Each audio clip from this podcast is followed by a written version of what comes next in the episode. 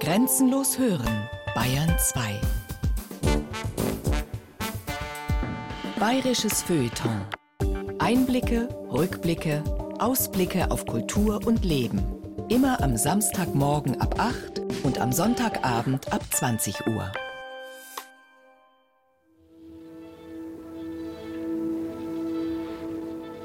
Der Klang der NS-Zeit. Originaltöne aus München 1933 bis 1945.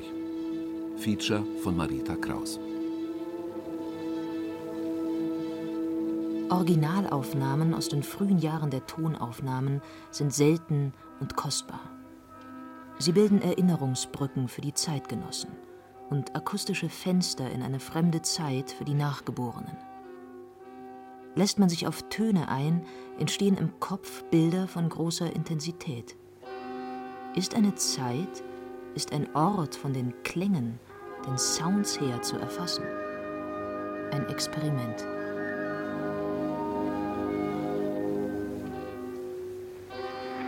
Komm, du deutscher Mann und du deutsche Frau mit uns auf dieser Straße.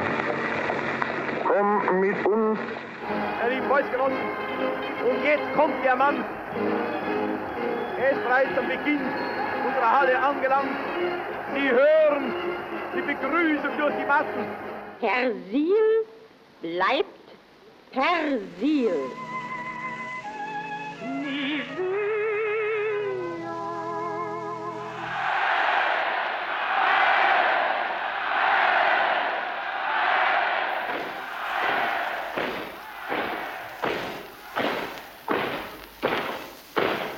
Nun spricht Generalleutnant Ritter von Epp. Bayerische Landsleute, deutsche Volksgenossen,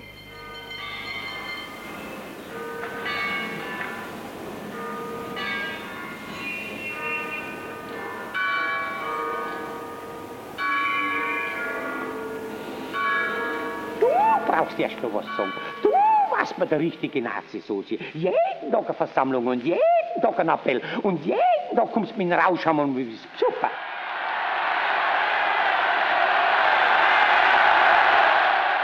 Ich habe erst dann mich an die übrige Welt gewandt, als Göring bereits die Luftwaffe gebaut hatte, die U-Boote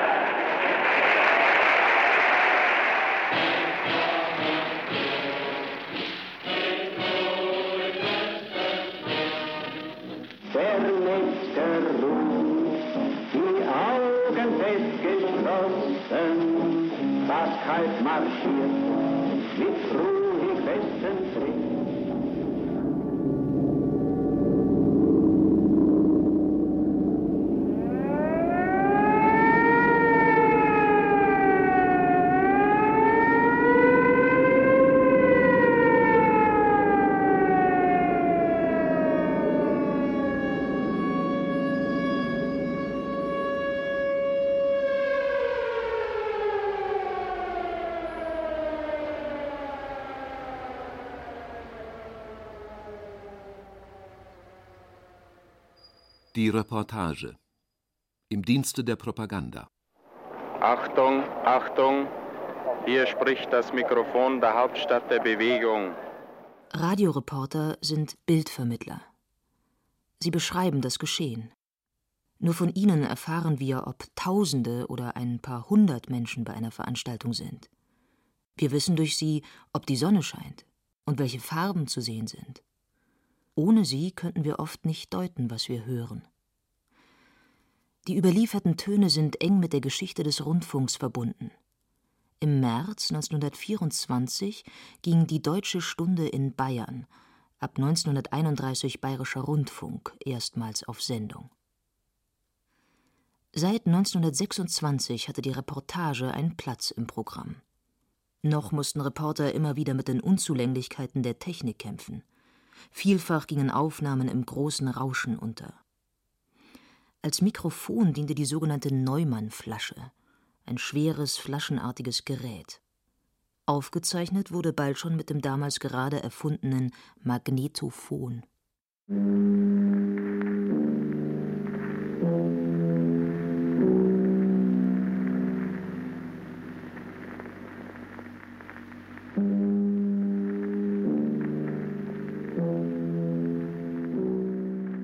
Nach der Machtübernahme der Nationalsozialisten 1933 änderte sich vieles. Der Rundfunk wurde dem Reichspropagandaministerium unterstellt und auf Linie gebracht. Im Juli erhob man die Gralsglocken aus Richard Wagners Parsifal zum neuen Pausenzeichen des Senders. Die Reporter passten sich der neuen Zeit an. Sie dachten und sprachen die nationalsozialistische Perspektive mit, überhöhten die Führerfiguren, sprachen weihevoll bei NS-Gedenkfeiern und jubelten bei Bedarf mit. Durch den Gebrauch hoher Sprache inszenierten sie kräftig mit, wenn Herr Staatsminister Josef Goebbels auf das Funkhaus zuschritt oder unser Führer Adolf Hitler eine Rede begann. Die Reporter transportierten mit ihrer tief parteiischen Begleitung der Veranstaltungen eine Fülle von Emotionen. So spricht der Künstler zum Tag. Und während er sein Bekenntnis ablegte, dann nahte sich der Führer dem Festplatz. Er fährt durch das festliche München. Er fährt durch ein Meer von Herbstblumen und Tannengrün, durch einen Wald von Fahnen und Wimpeln, vorbei an rauchenden Flammen auf hohen Pylonen, vorbei an einem nicht endenden Spalier von stumm unbeweglicher SA und von jubelnden Menschen. Kritische oder gar widerständige Töne sind kaum überliefert keine Aufnahmen aus privaten Gesprächen, aus illegaler Arbeit, aus Verhören. Auch Sounds des Alltags gibt es nur wenige und damit auch keine Überlieferung, wie München wirklich klang. Frauenstimmen finden sich nur im Musikbereich, im Frauenfunk, in der Werbung. Der Platz am Mikrofon des Zeitfunks gehörte den Männern.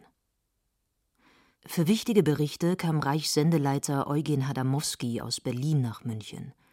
Münchner Berichterstatter waren Otto Willi Geil, Paul Gnuwa oder Ernst von Kuhn. Otto Freundorfer begann 1926 für den Münchner Sender zu arbeiten. Er war ein Mann der ersten Stunde. Freundorfer wurde am 1. Juli 1934 kommissarischer Zeitfunkleiter. Doch schon einen Tag später verlor er diesen Posten wieder. Er hatte kritische Bemerkungen über den sogenannten Röhmputsch gemacht, wurde entlassen und erst nach dem Krieg wieder eingestellt. In seiner Reportage über Josef Goebbels Besuch im Funkhaus im April 1933 hört man noch keine Anzeichen kritischer Haltung. Sie hören Kommandos Heilrufe begrüßen Herrn Dr. Goebbels.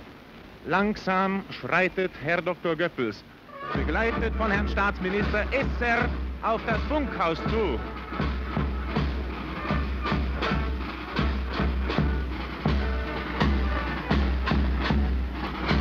Herr Reichsminister Dr. Goebbels schreitet allein das Spalier der SA ab, mit hoch erhobener Hand.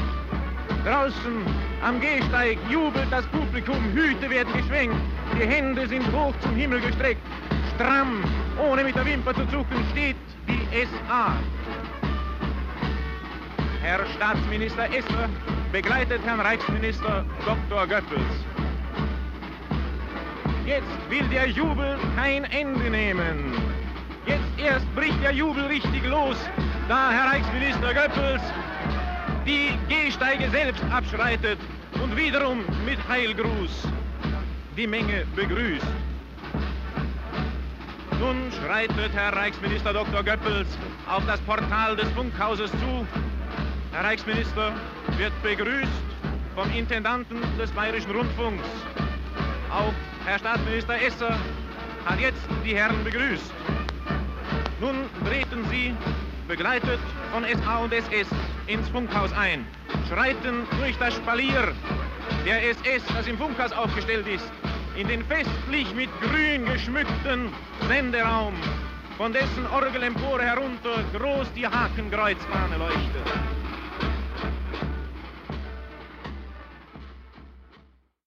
Deutsche Klänge Werbung und Ideologie Persil bleibt Persil.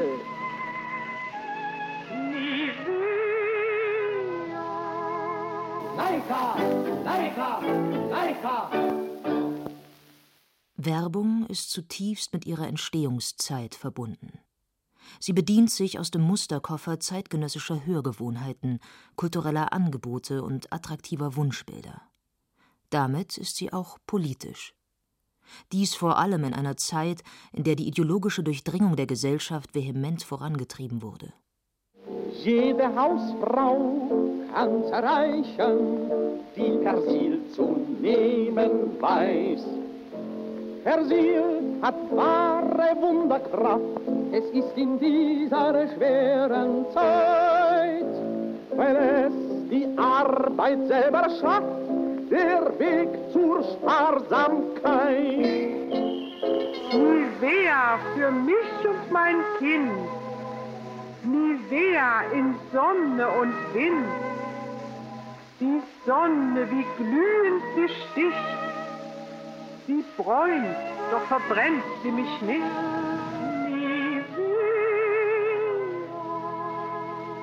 Der dem deutschen Wesen fremde Bimbamschlag mit dem wir uns bisher begnügen mussten, gehört nicht mehr in unser Heim. Deutscher Gong, Halbstundenschlag. Potsdamer Gong, Halbstundenschlag.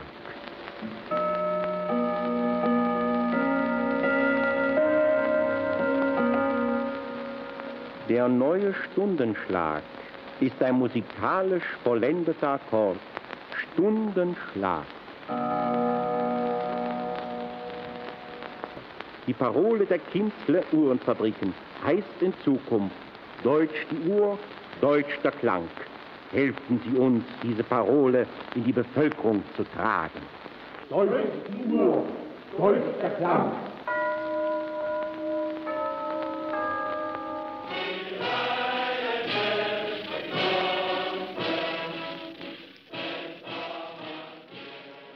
Die Kienzle-Werbung arbeitete 1933 ganz unverhüllt mit nationalen Argumentationen und propagierte deutsche Klänge, so die Anfangstakte aus dem Horst-Wessel-Lied, der NS-Hymne. Die Nivea-Werbung nahm zur gleichen Zeit das nationalsozialistische Idealbild der Frau und Mutter auf. Der Frau, deren Hauptanliegen darin bestand, die zarte Haut für sich und das Kind zu bewahren. Persil wiederum setzte bereits 1934 die deutsche Frau in Marsch und machte Hausfrau und Waschmittel zu Mitkämpfern für Ordnung und Sauberkeit in dieser schweren Zeit. Auch die Frau hatte so ihre Aufgabe im System zu erfüllen. Ein Personenwagen mit Dieselmotor. Wenn es auf höchste Wirtschaftlichkeit ankommt, dann diesen Wagen. Auf 100 Kilometer nur 9 bis 11 Liter billiges Rohöl.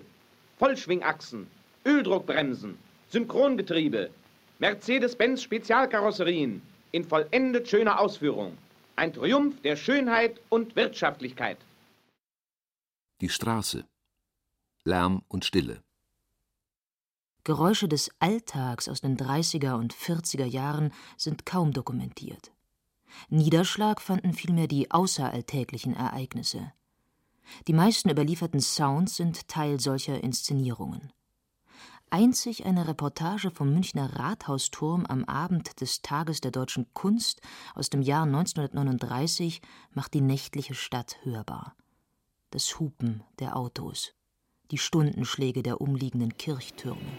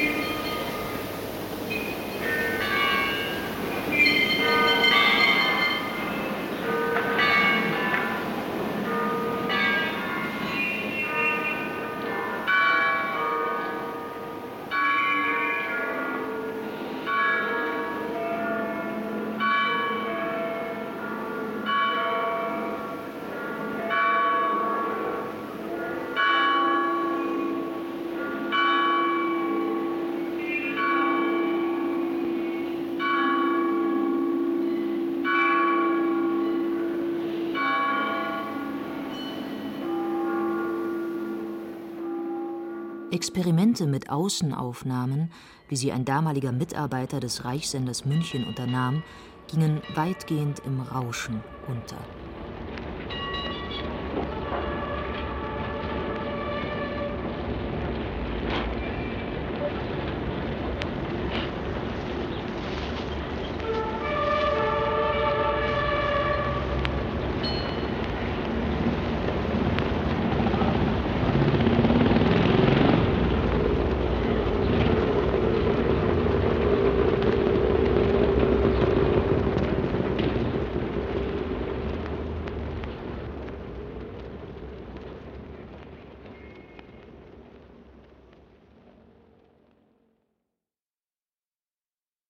Größenwahn und Gewalt. Stimmen des Unmenschen.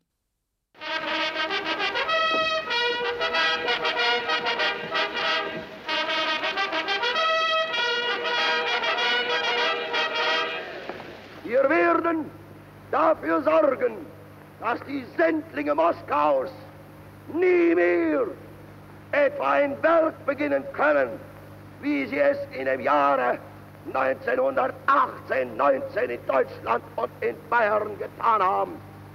Und ich glaube, diese Sendlinge Moskaus wissen aus jenen Tagen, was der Name General Ritter von Epp bedeutet. Einmal schlug er sie damals schon und heute wird er dafür sorgen, dass sie ausgerottet werden.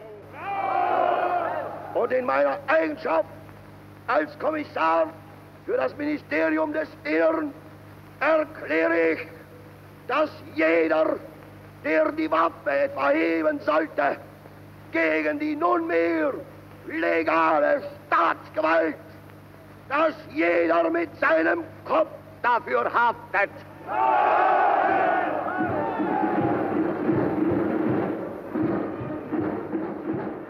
Die Sprache der Gewalt war von Beginn an Teil der öffentlichen Selbstpräsentation der Nationalsozialisten. Im Siegestaumel der Machtübernahme vom 9. März 1933 kündigte der eben ernannte Gauleiter Adolf Wagner, heiser von einem langen Wahlkampf, den politischen Gegnern die Ausrottung an und drohte unverhüllt mit gewalttätiger Revanche. Hier versammelten sich die Anhänger der NSDAP zur Siegesfeier. Es wehte an diesem Tag bereits die Hakenkreuzfahne über dem Rathaus. Das Gewerkschaftshaus und die Redaktion der den Nazis verhassten sozialdemokratischen Zeitung Münchner Post waren gestürmt und verwüstet worden. Triumph, Hass und nackte Brutalität spiegeln sich in Adolf Wagners Rede, die ankündigt, wie die Legalität der Nazis aussehen wird. Antisemitische Anwürfe in Adolf Hitlers Reden so in einer Ansprache vor alten Kämpfern der NS-Bewegung am 8. November 1936 manifestieren seine konkreten Pläne gegen alles Jüdische. Es ist eine Sprache der Gewalt. Heinrich Himmler wiederum fasst 1940 in einer Trauerrede das ganze Konzept der geplanten Unterjochung des Ostens im diktatorischen Begriff unverrückbar zusammen. Wir sehen es uns wieder, wie diese gemeinen internationalen Giftmischer Lügen fabrizieren und verbreiten, kaum dass man sie im Einfall zurückgewiesen hat. Wir können daraus eine Lehre ziehen, gegen diese jüdische Brut in Deutschland unbarmherzig vorzugehen. Das Programm ist so unverrückbar. Es ist unverrückbar, dass wir die Volkstumsgrenze um 500 Kilometer herausschieben, dass wir siedeln. Es ist unverrückbar, dass wir ein germanisches Reich gründen werden. Es ist unverrückbar, dass zu den 90 Millionen die 30 Millionen übrigen Germanen dazukommen werden, sodass wir unsere Blutsbasis auf 120 Millionen Germanen vermehren. Es ist unverrückbar, dass wir die Ordnungsmacht auf dem Balkan und sonst in Europa sein werden dass wir dieses ganze Volk wirtschaftlich, politisch und militärisch ausrichten und ordnen werden. Es ist unverrückbar, dass wir diesen Siedlungsraum erfüllen, dass wir hier den Pflanzgarten germanischen Blutes im Osten errichten. Und es ist unverrückbar, dass wir eine Wehrgrenze hinausschieben, weit nach dem Osten. Denn unsere Enkel und Urenkel hätten den nächsten Krieg verloren, der sicher wieder kommen wird, sei es in ein oder in zwei Generationen, wenn nicht die Luftwarenposten sprechen wir sie ruhig aus, am Ural stehen würden. Noch im November 1943 suggeriert der Reichssender München, die Welt hört Hitler zu. Der Großdeutsche Rundfunk überträgt aus München eine Kundgebung der Nationalsozialistischen Deutschen Arbeiterpartei mit einer Rede des Führers. Angeschlossen sind die Sendergruppe Böhmen-Mähren, Prag, Brünn und Mährisch-Ostrau, die Sender des Generalgouvernements, Krakau, Warschau und Lemberg, die Sender von Norwegen, Holland, Belgien und Radio Paris mit den Sendern des besetzten französischen Gebietes. Die Wehrmachtssendergruppe Südost mit den Sendern Belgrad, Athen und Saloniki und dem Kurzwellensender Athen auf Welle 42,3 Meter. Sendergruppe Ostland mit dem Hauptsender Riga und den Sendern Mordon, Goldingen und Liebau.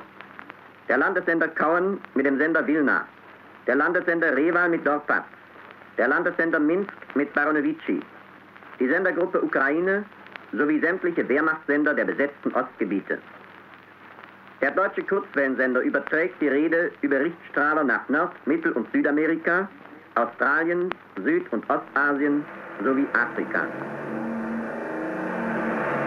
Vom Nordpol zum Südpol ist nur ein Katzensprung. Wir fliegen die Strecke bei jeder Witterung. Wir warten nicht, wir starten, was immer auch geschieht. Durch Wind und Wetter klingt das Fliegerlied. Flieger, grüße die Sonne,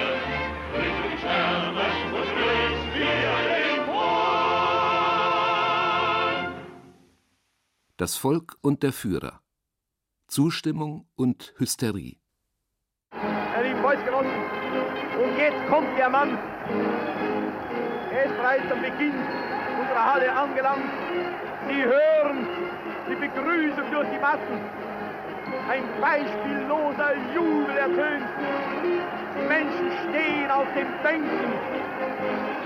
Hier sehe ich im Vordergrund alte Arbeiter unserer Betriebsteilorganisation. Da sind die Straßenbahner und winken mit ihren Münzen. Links die Eisenbahner und die Postler. Alles ist da. Das ganze Volk ist vertreten. Bayern sind da, Deutsche sind da. Es ist eine Volkskundgebung, wie wir sie hier in München noch nie erlebt haben. Der Jubel schwillt an, langsam schreitet Adolf Hitler durch die Menge.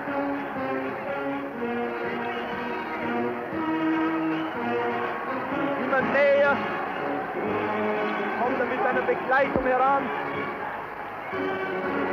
Alten Parteigenossen, die ihn vor 13 Jahren schon begleitet haben, sind ihm zur Seite. Unser alter Ulrich Graf, der sich für ihn drei Kugeln hat in den Leib schießen lassen. Er begleitet ihn auch heute, meine lieben Volksgenossen. Und nun betritt unser Führer Rednerpodium. Leuchtenden Auges trübt er herauf. Seine Kinder überreichen ihm eben einen Blumenstrauß. Alles steht auf den Stühlen und er heran. Eben ist er bei uns vorbei. Der Kanzler des deutschen Volkes, dem man nicht leicht machte, meine lieben Volksgenossen. Hart hat man ihn gekocht. Hart hat man ihn gekocht. Hart sind wir geworden. Nun steht Hitler oben auf dem Podium und dankt mit erhobener Hand den Tausenden, die immer wieder in Heilrufe ausbrechen.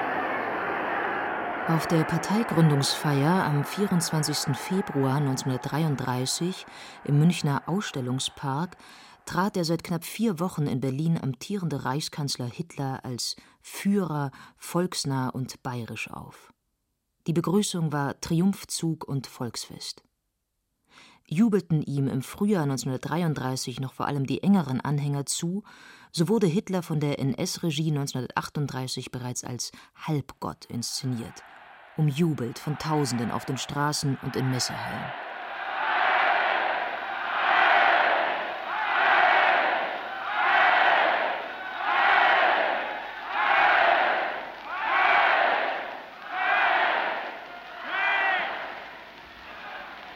Der Führer spricht.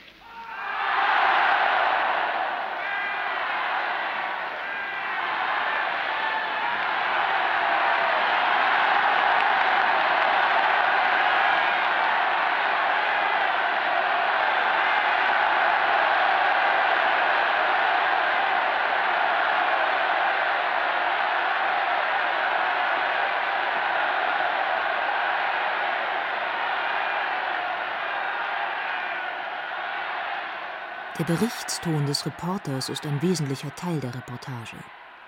Man steht mit ihm mitten im Geschehen und wird in die Suggestion der Inszenierung einbezogen. Das gilt für Hitlers Ankunft, für den ersten Spatenstich zur geplanten Münchner U-Bahn, ebenso wie für seinen triumphalen Empfang in München nach dem Anschluss Österreichs im März 1938. Publikum und Reporter sind wesentliche Teile eines Gesamtbildes, das über den Rundfunk verbreitet und multipliziert wird. Die unerträglich vorbehaltlose Zustimmung vieler Deutscher karikiert der exilierte Dichter und Dramatiker Bertolt Brecht in seinem Kälbermarsch, zu hören in einer Aufnahme mit ihm selbst als Sänger. Es ist eine Parodie auf das Horst-Wessel-Lied. Jetzt kommt der Führer. Eben hat er das Rund des Sendlinger Torplatz umfahren und hat, ist eben in die Lindwurmstraße eingebogen.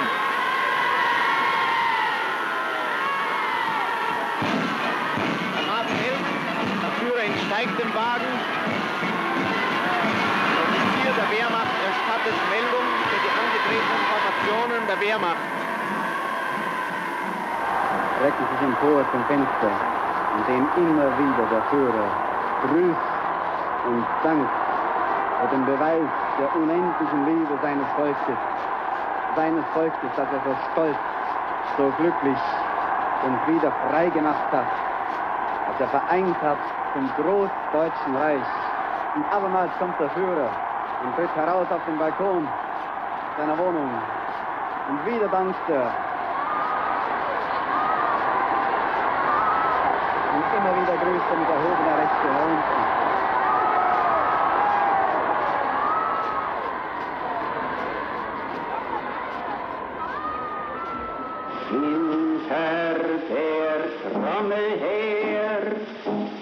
heaven, deep heaven.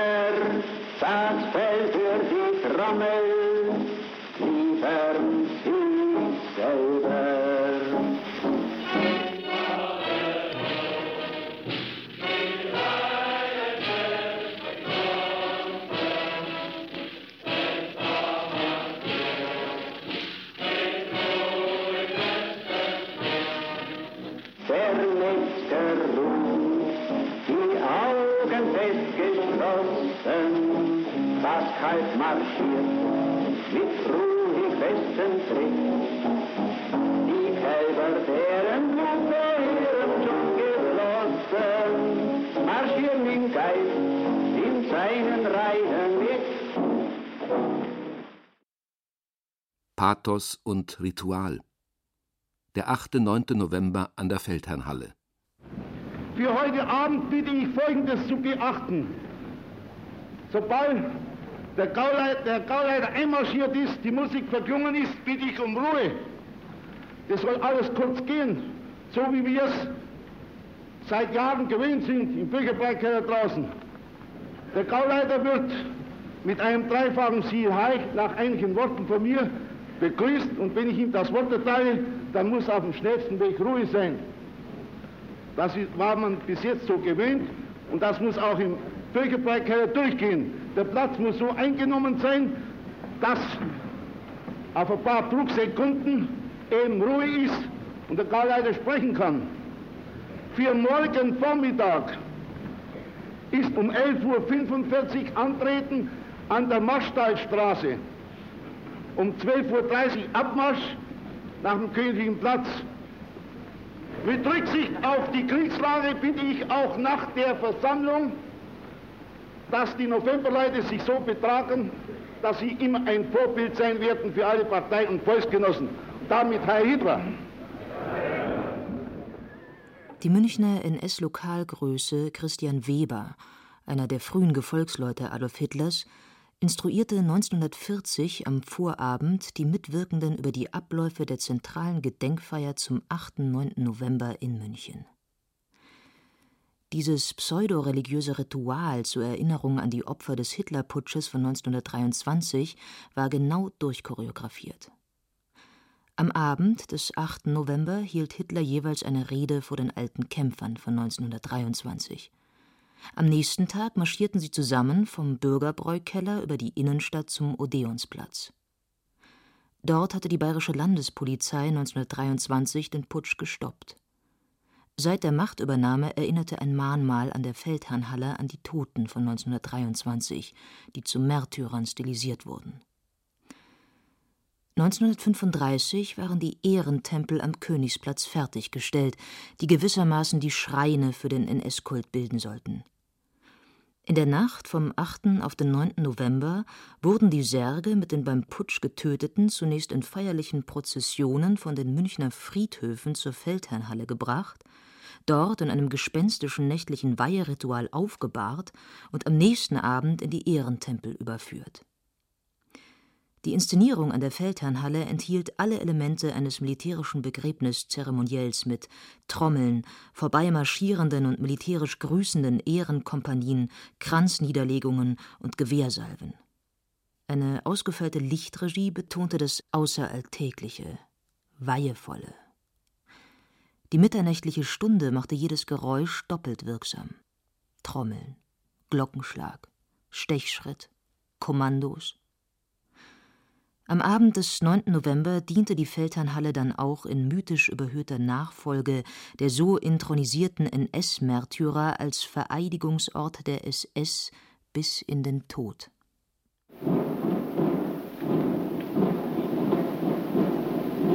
Und immer und immer wieder sich einhämmernd in die Gehirne, sich einhämmernd in die Herzen, die Trommelschlägel und die Trommelwirbel der beiden Züge von der Ludwigstraße her.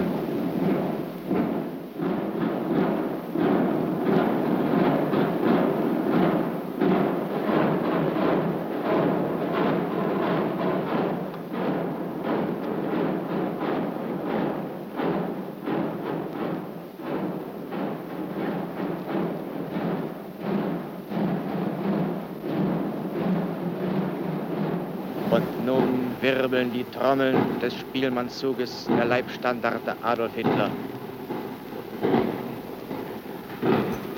Die Standarten in Bewegung marschieren heran und nehmen unter diesem Trommelwirbel Aufstellung zur Ehrenwache auf den Sockeln.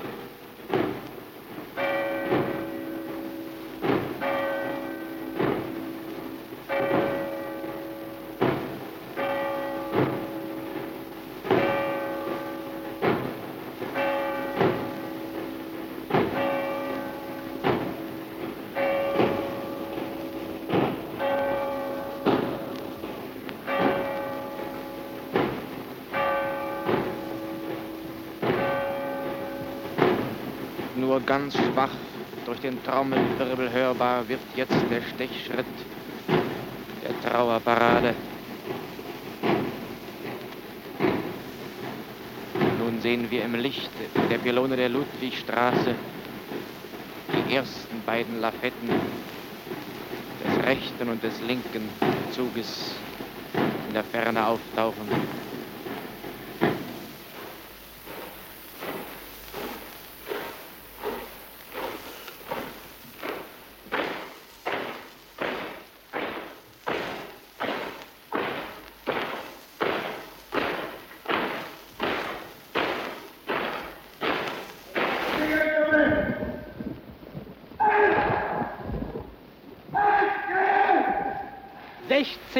Salven an der Feldherrenhalle.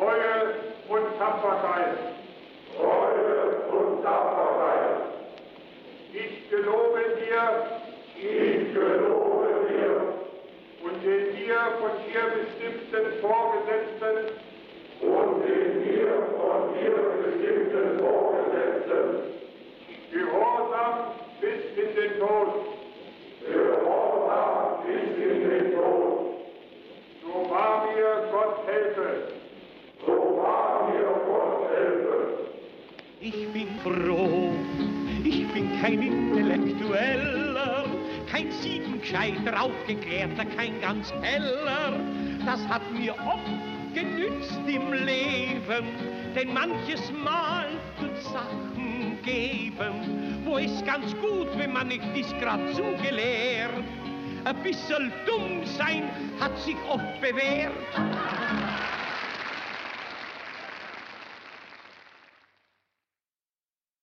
Geflüsterte Spitzen, erlaubt und verboten. Der Münchner Volkssänger Weißviertel war schon in den frühen 20er Jahren ein Sympathisant der Nationalsozialisten. Der Partei trat er jedoch erst 1940 bei. Durch seine große Beliebtheit, seine breit volkstümliche Art und seine prinzipielle Nähe zur NS-Bewegung konnte er sich auf der Bühne des Münchner Platzl auch kritische Töne erlauben, ohne dass seine Auftritte verboten wurden. Der Münchner Kabarettgruppe der Vier Nachrichter gelang dies nicht. Wegen angeblich zersetzender Kritik wurde sie 1936 verboten.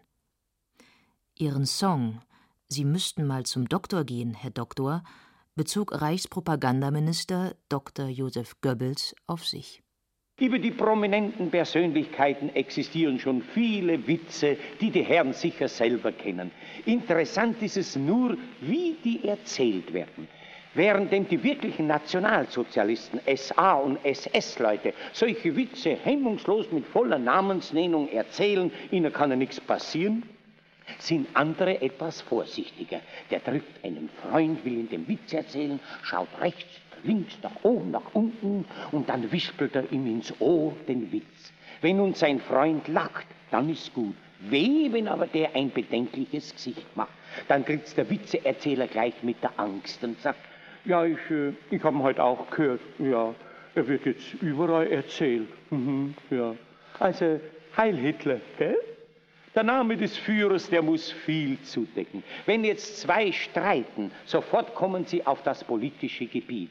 Neulich hat ein Hausbesitzer, eines der bedauernswertesten Geschöpfe der Jetztzeit, mit einem Spenglermeister einen Krach gehabt wegen den Dachrinnen. Nicht? Sagt er, also ihr seid ja ausgeschaut, mit euch kann man nicht arbeiten, ihr, ihr seid ja ärger als wir die Juden. Jetzt fing der Spenglermeister an. So, da heißt es, wenn man so den Handwerkstand wieder auf Fürs helfen, weil wir so schon halber am Verrecken sind, na, wenn man ein paar Pfennig verlangt, dann ist euch alles zu viel, ist Hungerleider, ist Traurigen. Ey, schwarz mir die richtigen Volksgenossen, hm? Mords drum Hakenkreuz vorne raushängen und einen anderen Gurgel zudrucken, Schanzing. Jetzt fing aber der Hausbesitzer an.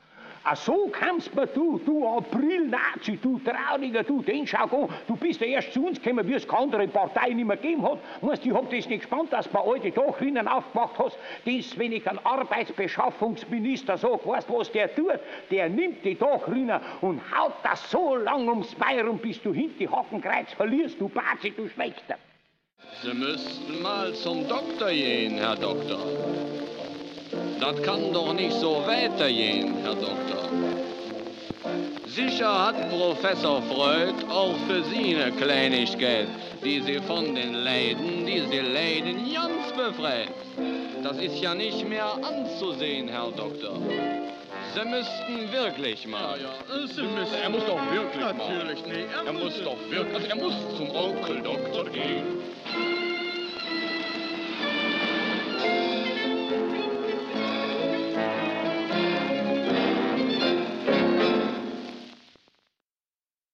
Kritische Töne zu Krieg und Frieden.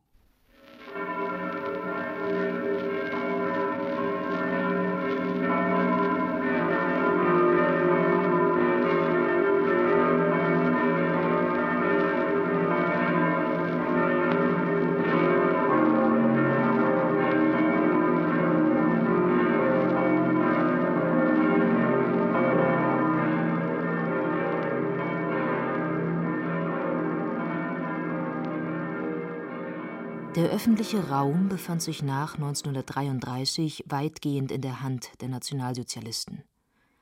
Nachdem die kommunistischen, sozialdemokratischen und monarchistischen Widerstandsgruppen Mitte der 30er Jahre zerschlagen waren, gab es kaum noch offene Kritik am Regime. Wenn gegen die Nationalsozialisten gesprochen wurde, geschah dies meist heimlich. Als eine der wenigen nicht gleichgeschalteten Institutionen blieb die Kirche über ihre Glocken weiterhin symbolisch öffentlich präsent, bis 1942 fast alle Glocken zu Kriegszwecken eingeschmolzen wurden. Auch von den Glocken der Frauenkirche haben nur wenige die NS-Zeit überstanden. Ihr historischer Klang ist mit einer einzigen Aufnahme vor 1939 dokumentiert. Selbst die Kirchenglocken wurden jedoch im Krieg in Dienst genommen, um Siege NS-Deutschlands zu feiern. Die katholische Kirche hatte sich bereits 1934 durch das Konkordat zum Stillhalten verpflichtet. Als jedoch die Entchristlichung gezielt vorangetrieben wurde und sich Ende 1941 Beamte und Angestellte vor der Alternative sahen, aus der Kirche auszutreten oder ihre Stellungen zu verlieren, kritisierte dies der Erzbischof von München und Freising, Kardinal Michael von Faulhaber, öffentlich in seiner Silvesterpredigt. Trotz alles Abwinkens haben an Weihnachten die Engel doch gesungen, Friede den Menschen auf Erden. Und die Kirche hat ihren Friedensgruß weitergegeben. Und alle Menschenherzen, soweit sie amtlich nicht gebunden sind, haben gebetet, Herr, gib uns den Frieden. Während auch die Katholiken in der Heimat sich an den Opfergängen unseres Volkes ehrlich und freudig beteiligen, studiert man, wie man die Kirche unterdrücken könnte. Und alles gipfelt jetzt für das neue Jahr in der Frage, werden Sie aus der Kirche austreten, um Ihre Stellung zu retten, oder werden Sie in der Kirche bleiben? Der Erzbischof will für diese Frage die über dem Eingang zum neuen Jahr steht, in der Silvesterpredigt Antwort geben. Und diese Antwort lautet, nein, dreimal nein, ich werde nicht aus der Kirche austreten. Andere kritische Töne kamen vor allem während des Krieges von außen. Der deutsche Dienst der BBC war der wichtigste Informationsgeber und auf das Hören der Feindsender standen daher schwere Strafen. Das markante Erkennungszeichen der BBC wurde zum Symbol und die Reden des aus München emigrierten Schriftstellers Thomas Mann zur aufrüttelnden Mahnung. 1943 gedachte die BBC der Hinrichtung der studentischen Widerstandskämpfer der Weißen Rose in München.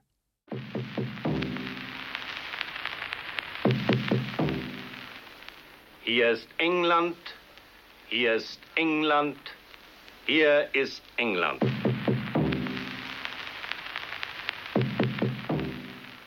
Ich suchte mit meinen schwachen Kräften hintanzuhalten, was kommen musste und was nun seit Jahren schon da ist, den Krieg, an dem eure lügenhaften Führer Juden und Engländern und Freimaurern und Gott weiß wem die Schuld geben, während er doch für jeden Sehenden gewiss war von dem Augenblick an, wo sie zur Macht kamen und die Maschine zu bauen begannen, mit der sie Freiheit und Recht niederzuwalzen gedachten.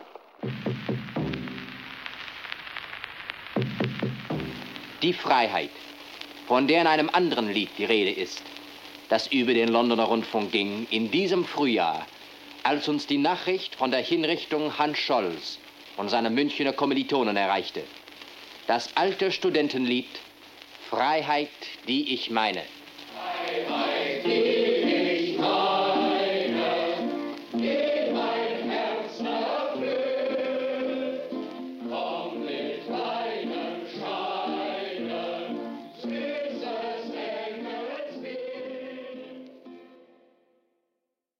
Geräusche aus der Luft, Boten des Todes. 1935 entschloss ich mich nun zur Einführung der Wehrpflicht. Sie wissen, das war damals sehr aufgeregt, man protestierte und man drohte und so weiter. Und, aber es gab kein Zurück mehr. Dann kam das Flottenabkommen, denn unterdessen war ich so frei und habe auch die ersten Dutzend U-Boote vom Stapel gelassen. Und ich habe erst dann mich an die übrige Welt gewandt, als Göring bereits die Luftwaffe gebaut hatte. Die U-Boote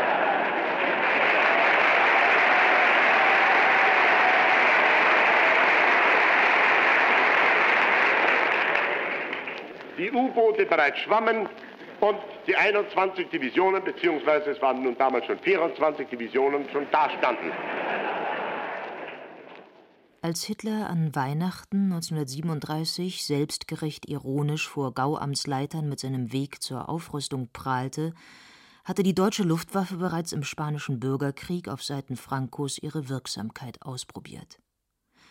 Der deutsche Luftangriff, der Guernica, die heilige Stadt der Basken, in Schutt und Asche legte, fand im April 1937 statt. Nach Kriegsbeginn folgten Großangriffe auf Städte wie Warschau, Rotterdam, London und das mittelenglische Coventry. Wer den Luftkrieg selbst erlebte, dem blieb er auch akustisch für immer im Gedächtnis.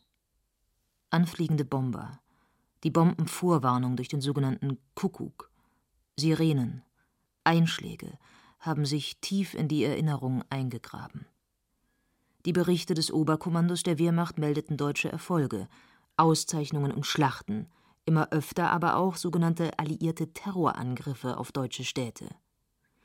Durchhalteschlager suggerierten der Bevölkerung ein Leben jenseits von Luftschutzkellern und Tod. Beliebt waren diejenigen, die wie Johannes Hesters im November 1944 nur von der Liebe sangen.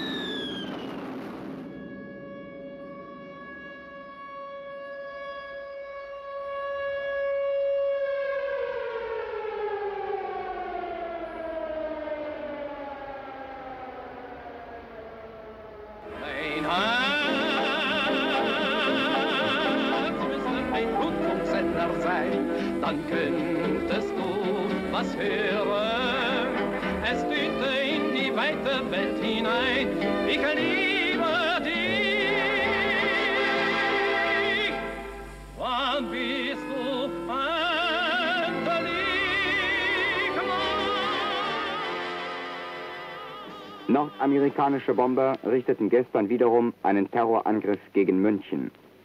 Durch Luftverteidigungskräfte wurden 29 feindliche Flugzeuge zum Absturz gebracht. Ich stehe im Dämmerlicht des Morgens in einer Münchner Straße. Nun liegen schon einige Stunden hinter dem feigen englischen Terrorangriff. Churchills Luftpiraten haben ein Bubenstück mehr auf dem Gewissen, denn auch dieser Angriff richtete sich ausschließlich gegen wehrlose Frauen und Kinder, Krankenhäuser, Altersheime, gegen Wohnviertel, Baudenkmäler und unersetzliche kulturelle Werte. Jedermann kann sich überzeugen, dass die angerichteten Zerstörungen planmäßig erfolgten. Dort, wo weit und breit kein militärisches Ziel liegt, warf der Feind, der eine ritterliche Kriegführung nicht kennt, seine Spreng- und Brandbomben.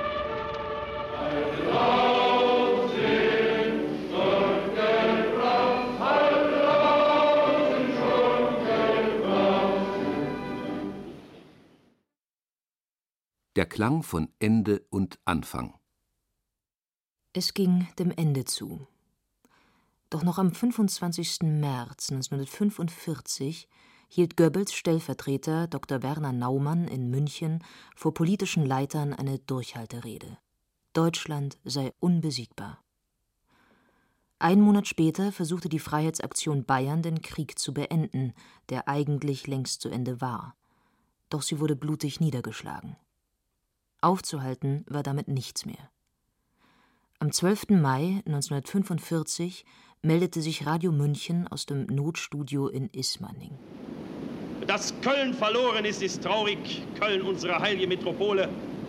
Aber auch wenn Köln verloren ist, dann ist Deutschland deshalb nicht besiegt, Parteigenossen. Wir müssen neue Opfer, neue Kämpfe, neue Zeit vom Feinde fordern. Tag für Tag und Monat für Monat. Er muss wissen, wir geben nicht nach. Es ist unmöglich, die Deutschen zu beseitigen und die Deutschen zu besiegen. Achtung, Achtung, hier spricht FAD. Freiheitsaktion Bayern. Sie hören nun eine Proklamation an die französischen Arbeiter in Bayern.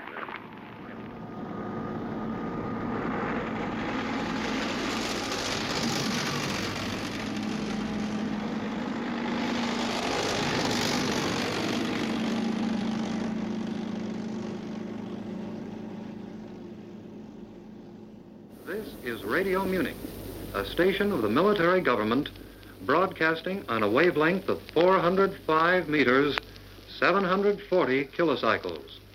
We're on the air daily with programs of news and music in German and foreign languages.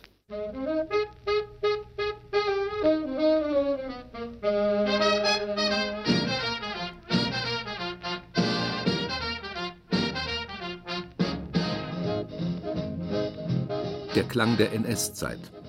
Originaltöne aus München 1933 bis 1945.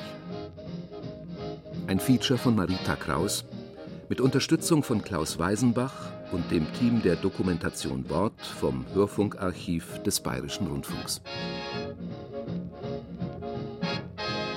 Die Sprecher waren Katja Bürkle und Heinz Peter. Ton und Technik Susanne Herzig. Redaktion Ulrich Klenner.